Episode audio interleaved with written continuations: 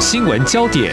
焦点时事探索、两岸互动交流，请听中央广播电台新闻部制作的《两岸 ING》。听众朋友，你好，我是黄丽杰，欢迎收听三十分钟两岸 ING 节目。那么今天我们要针对三个议题，邀请您一起来关心。首先是中国大陆的疫情，两年多来呢，多半时候是多点散发，严重程度可以说是反反复复。那么最近在上海还有一些区域，包括吉林跟深圳都出现了反弹。那么情况到底如何呢？因应做法做了哪些调整？至于谈。到疫情的防控，我想对每个国家来说都成了执政者严峻的考验。我们知道，中国大陆在二零二零年经济成长率只有百分之二点三，去年二零二一年达到百分之八点一，而日前所公布今年就是二零二二年预估会达到百分之五点五左右，这数字上上下下是可见一斑哦。那么今年到底有哪些挑战呢？还有呢？我们在今天也要关心。国际重要新闻还是聚焦俄罗斯入侵乌克兰。那么这场战火进入第三周了哦。那么在西方国家采取经济制裁，还有俄乌至少已经完成了三场谈判，和某些国家出面斡旋之下，还没有看到缓和，被外界视为重要关键影响的中国大陆。最近有哪些反应呢？我们要透过和中央社驻上海记者张淑玲连线，谈他第一手的采访观察。非常欢迎淑玲，你好，主持人好，各位听众朋友，大家好。好，那么两年多来，全球疫情大概有四亿五千多万人确诊，而看到在台湾两万。一千多万人确诊，中国大陆大概是一万五千多万人确诊。不过最新的数据刚刚有提到，在上海、还有吉林以及深圳都出现了反弹。我们就从上海开始说起好了。目前这一波的感染源头大概是境外输入吗？呃，有哪些区域在上海已经被扩散开来了呢？啊，是的，因为上海是一个蛮有指标性的，它一直以这个管理能够比较精准。防疫又做得好，又比较不扰民，但是目前的上海算是遇到了两年多疫情以来最大的挑战。那刚讲到源头的话，以这个上海官方哈，他自己有坦言，就是有管理的疏漏，那就会有人留言问说是什么样的疏漏？那他就讲了一个地址，这个地址是这边的一家防疫旅馆，叫做华庭宾馆。那它本来是一个已经在二月份要歇业的宾馆。那后来就被政府征用作为防疫旅馆，那可能就是在空调上，官方没有讲的那么多，但是其实网传很多的讯息哦，可能就是它是一个中央空调啦、大循环啦这样的情况下，呃，没有做好一个防范管理，所以也可能就是说两年多来也疲乏了，以及啊，真的就是有很多的境外。那有一个说法是，现在香港疫情是很高发嘛。所以其实这是在接纳香港客的时候一个传染，因为其实现在病毒来讲都是 Omicron，是在中国大陆跟在香港，而且是同一支，所以应该是，但是官方并没有特别指说是在接待香港客的时候的爆出的感染，那这个是在源头的部分。那目前上海哦，其实上海好像所有的行政区十几个行政区里面，大概只有崇明区没有。崇明如果有到过上海的人就知道，它是一个比较乡下、比较农村一点的地方，也比较隔离。它是一个岛嘛，崇明岛，它呃跟上海本地之间是有一个呃桥啊路这样相连。那其他的都已经有确诊病例了。好，非常谢谢熟林。所以这个管控呢，可能是有些疏漏。在台湾之前也有出现过防疫旅馆啊这样的一个情况啊，大家都是如临大敌啊。好，那现在呢，上海出现了这样的一个情况，我记得你有提到，上海相较其他城市，一遇到疫情比较严重就采取封城，上海并没有采取这样的应应做法，防疫成效还算不错。那么最近面对这个染疫人数就变多了哦，这应应的防疫做法，你最近？观察有哪些调整？赶快来防堵这波疫情呢？呃，事实上就在我们做这个访谈的前一天晚上啊，因为深圳也出现疫情，而且就是前一天出现了六十几例的阳性病例，以后他就说好，十四号起啊，他就全市的这个地铁跟公交公车他都暂停。然后全市就做一个封闭的管理，比如说你的社区呀，你是在产业园区的，你的每一个区都封闭管理。嗯，那我为什么提深圳？就是相较之下，我才真的会深刻感受说，上海现在虽然越来越紧，但是它真的是努力的保持一个尽量还是让多数人可以。啊，正常生活，比如说它地铁还开啊，有些餐厅还是开的，但有些区会规定说，啊，就只能够做外带，不能够内用。它所以它每个区的做法还是有点不同，但统一加强的是说，呃，社区会加强核酸检测。所以其实我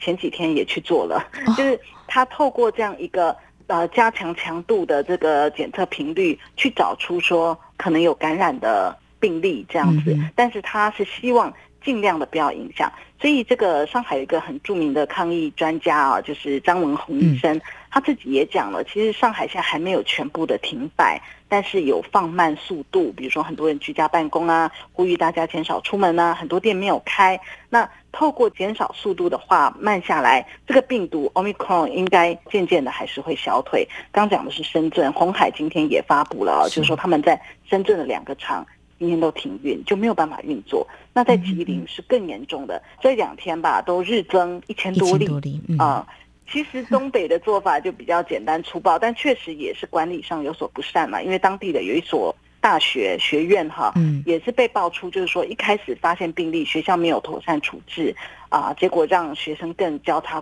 感染，就是让学生就关在一起之类的啊。所以其实。在没有做好的情况下，这个病例就扩散很快。那吉林因为这样，不管吉林市、长春市，长春现在也是全部的封城一样，封闭式管理，他们就换了很多的官员下台，换人做。目前情况是这样，压力可见一般被拔关了哦，所以这个防疫呢，完全不能够有任何疏漏。刚刚淑玲你有提到，就做核酸检测是被要求或主动，中国大陆的做法是鼓励，各地不同，比如说。呃，深圳他就要求现在全员都要做，今天开始展开三轮的核酸检测。那我所在上海，我所在的这个社区，他所发布的讯息，他是说政府免费提供 核酸检测，希望我们尽量去，其实没有强制。是，那么各地省市政府的做法不太一样哈。好，但是呢，谈到呃这个动态清零，过去这两年多来，我们看到中国大陆防疫就谨守。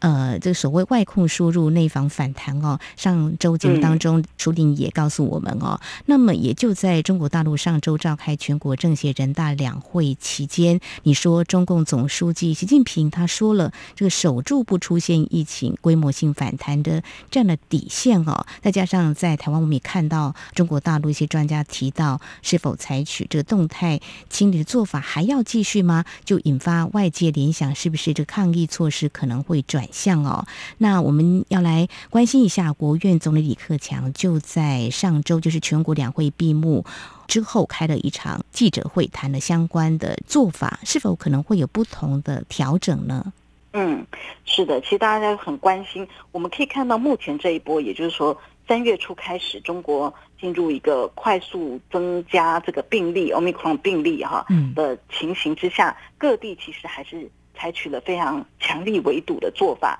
那啊，我们讲说，习近平他讲的那句话就是守住不规模呃反弹的这个底线。这句在没有什么疫情的时候，听起来像是说我们的容忍度可以加大，只要不规模性反弹就好，好像有这个几例没有关系。但是现在就是说，因为这个 omicron 太快了，呃，你从几例到几百例，甚至上千例，其实是非常快速的传开来。所以对于这些地方的首长来讲，其实只要上面没有明确的指示，而这些首长仍然要为自己的地区的疫情来负责，啊，否则会丢官的情况之下，其实我们现在可以看到，大家都还是全力的围堵，而且什么叫规模性反弹，变成没有一个啊明确的指标依据，所以中国现在还是用一个很强制的他们所谓的动态清零啊，就是一个比较封堵，让这个病毒被压下来啊，然后人不要动这种方式在处理。那刚刚讲到这个李克强总理啊，他在他的十一日的一个记者会上，针对疫情的管控，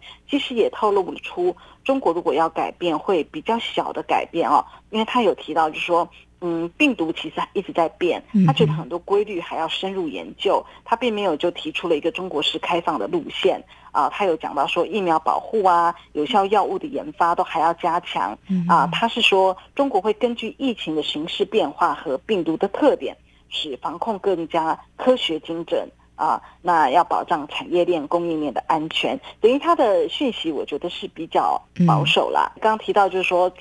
上海有一个医生张文宏，因为他也是国家传染病医学中心的主任嘛，所以他的话也是很有分量。那他在我们接受访谈的今天的这个凌晨呢，其实也发表了一篇文章，他有提到就是说，其实中国当下呀很多事情还没有准备好，所以不管是社会面。心理承受面，如果现在一下子放开，因为这个医疗资源是不足也不均的、不平均的，所以就算这个 omicron 的致死率很低啊，就是在很多国家已经真的是流感化，可是你放在当下的中国，他说其实还是会一下子放开，会出现很多的医疗挤兑，会有很多的过渡性的死亡。呃，不管是死于这个病的，还是说因为老年人的接种率真的就是不高，他又讲中国有这个问题，那老年人的基础病也比较多，那也有可能是排挤到原本其他疾病的病人的一个医疗需求，所以在这个情况下，他是说现在还不能放开，但是他有说中国的确是不可能长期靠着风来应对这个疫情这样。嗯哼，的确，这个医疗量能是不是足够是很重要的。在去年台湾五月本土疫情爆发的时候，很多专家也在担心是不是这医疗量能足够哦。当然，现在奥密克戎它的感染力很快，还有重点谈到了，呃，老年人如果疫苗施打率覆盖率不足，就会贸然的解封的话，可能都会有很大的风险。我想，我们谈到这个疫情是不是防控得以，真的是官员的一大压力哦。那么，当然也会对经济造成冲击，尤其我们知道。中国大陆在美中贸易战之后，而且呢，过去这几年进行产业结构调整，有自主研发跟减碳的目标都要达成，而且现在呢，全球的通膨或许对他们也会有些影响，还有俄乌战火，另外还有谈到内部就业薪资这些问题都是考验哦。我们刚刚提到李克强在全国两会闭幕后，那么开了例行的记者会，除了谈疫情，还有经济相关焦点，也有不少媒体关注。当然，呃，我们在节目当中也来关心一下。对台政策立场，通常也是台北所关心的。那么稍后呢，请舒玲来告诉我们，在这场记者会当中，那么李克强到底说了哪些？今天的新闻就是明天的历史，探索两岸间的焦点时事，尽在《两岸 ING》节目。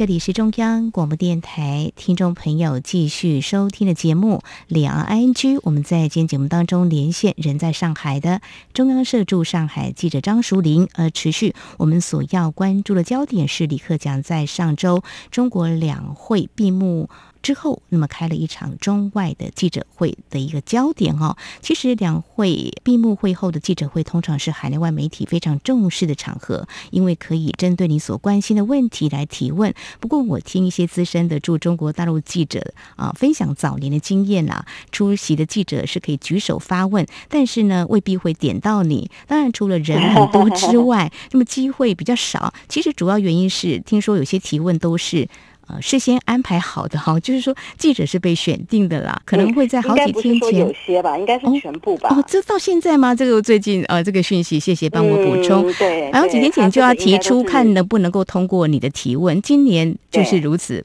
啊。那李克强也谈了对台政策方针，显示两岸互动交流还是很重要。所以他到底谈了什么？除了大家在台湾啊，我知道中国大陆一定会提一中原则、九二共识，是不是有多谈了一些内容？是值得我们来关心一下，到底用词有什么样的差异呢？嗯，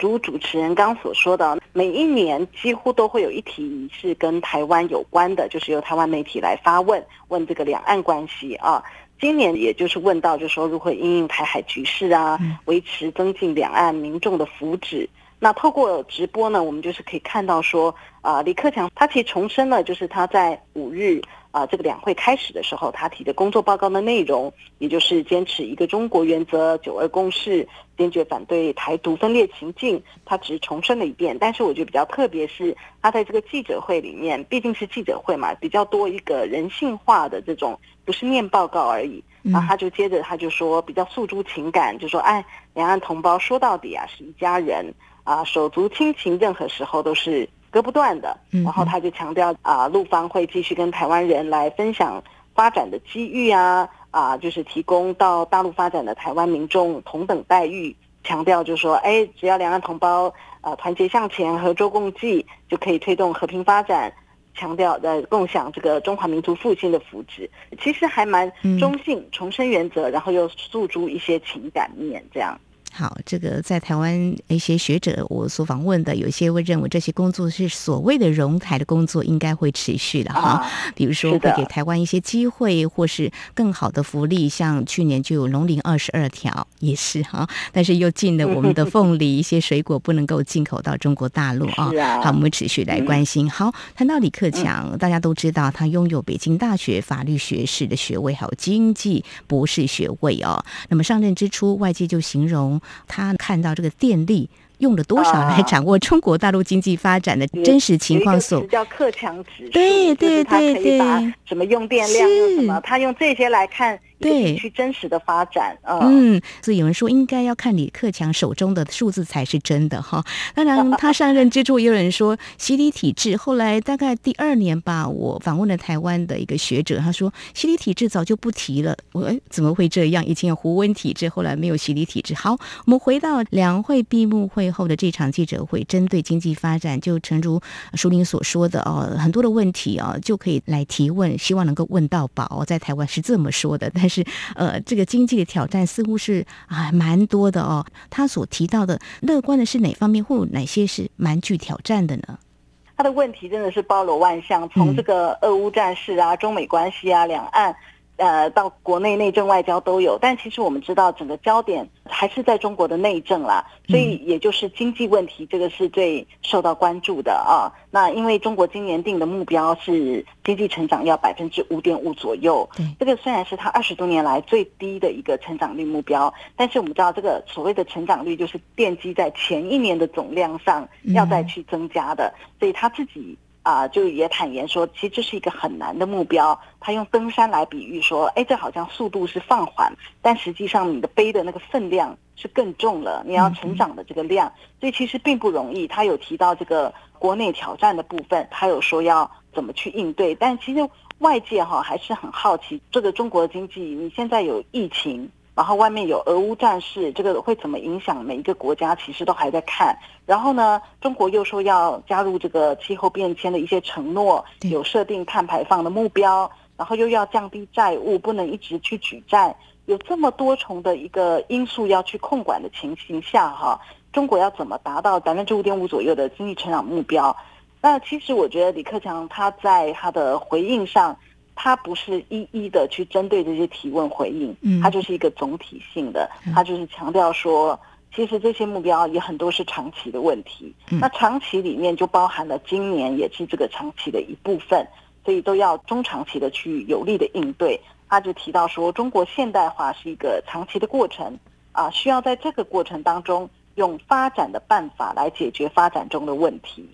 啊，他讲的这句话呢，显然就是说，反正中国还是得。持续的追求成长，你在成长中会有一些问题的，不管你说碳排放什么，但是不是因为这样就可以停止成长，甚至负成长，那样只会更多的问题。他也重申了要支持小微企业啊，因为这是这几年中国营商方面很关注的营商环境，然后就业率，因为我们知道今年的中国有啊第一次突破一千万大关，有一千零七十六万个大专大学的毕业生走出校门。这个就业真的就是一个非常头大，是牵涉社会稳定。他也针对就业有讲，而且他也说，现在讲的这种灵活就业，就是嗯，比如说送外卖啊、快递啊这些，这样的形态也可能会长期的存在。这样。啊，这个灵活就业在台湾也引发一些学者的忧心。这灵活就业这些算是固定就业嘛？那李克强其实他也上任十年了啊。那么他们的产业结构调整一直以来都是朝这个方向。当然，美中贸易战或许也会让他有所加速。但是我刚刚提到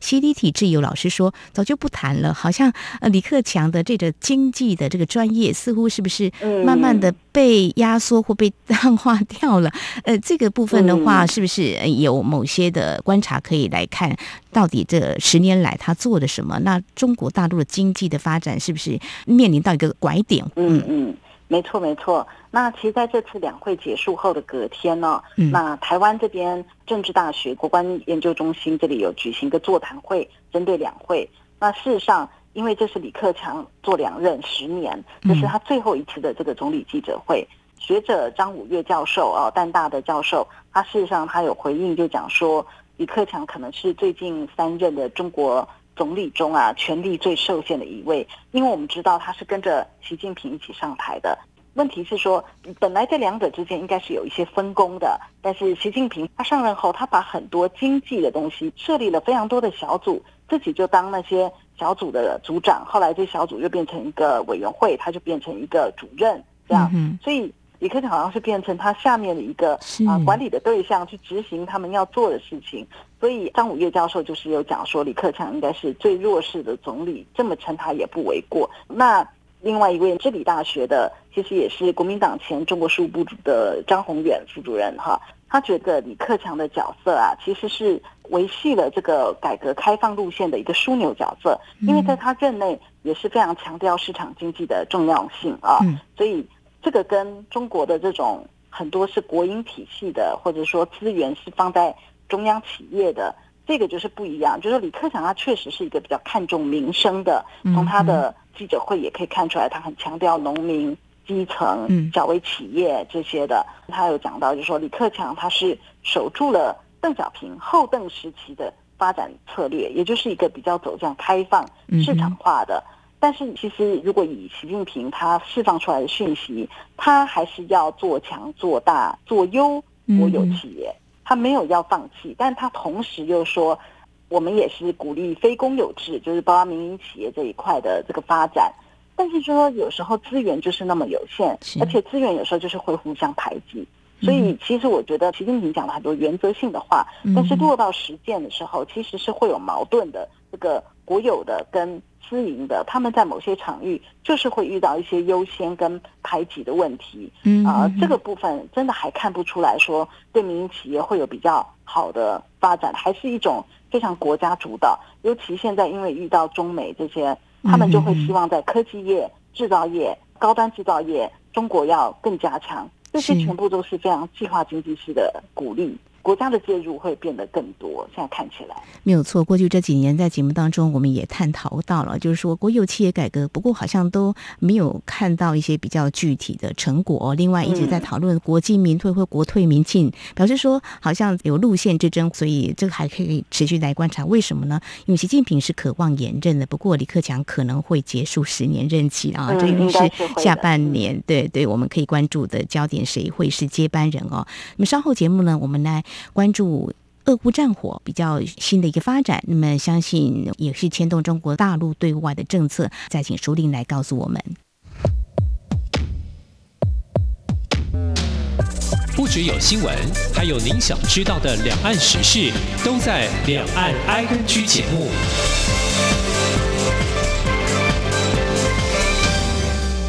这里是中央广播电台，听众朋友持续收听的节目是两岸 I G，我们继续连线中央社驻上海记者张淑玲。淑玲，我们来谈俄乌战火哦。俄罗斯在二月底入侵乌克兰之后，上周节目当中我们是谈到中国大陆的外长王毅跟美国国务卿布林肯，还有乌克兰的外长库列巴都通话，但是呢都不愿当俄乌间的调停者或传话人。中国两会期间，王毅召开了一场。记者会，媒体相当的关心，主要谈到他们会怎么做呢？好像是比上周我们谈的较积极一点，是不是愿意来出一点力呢？是的，那中国外长王毅他在这场记者会里面首度就是有提到说，中国愿意在需要的时候和国际社会一起展开必要的斡旋，然后他也说，中国红十字会会尽快向乌克兰来提供一批紧急。人道的这种物资援助了，那我们就可以看到这个后续的实践方面啊，因为这个记者会是发生在七号，那九号的时候，中国外交部就说送给乌克兰的一批大概是人民币五百万元，那台币大概就是两千两百多万块钱的一批物资已经起运送到这个乌克兰去了。但是关于这个展开必要斡旋这件事啊，呃，我们会发现到现在其实他只是表一个态，那目前并没有什么行动。反而我们可能在国际新闻更容易看到，比如说土耳其的领袖啦，或者是以色列的总理啊，这些他们会比较一直跟俄方或者是跟乌方来通电话，所以中方看起来比较没有特别行动。嗯。嗯，倒是有个讯息，或许大家也可以关注。看到外电的报道，就是中美双方高层已经商定，在十四号的时候，会在意大利的罗马，就是白宫国家安全顾问苏利文跟中共中央政治局委员，就是中央外事工作委员会办公室主任杨洁篪，会有一场会面。但是，是不是会有进一步的结果？也有一些学者去分析，就是说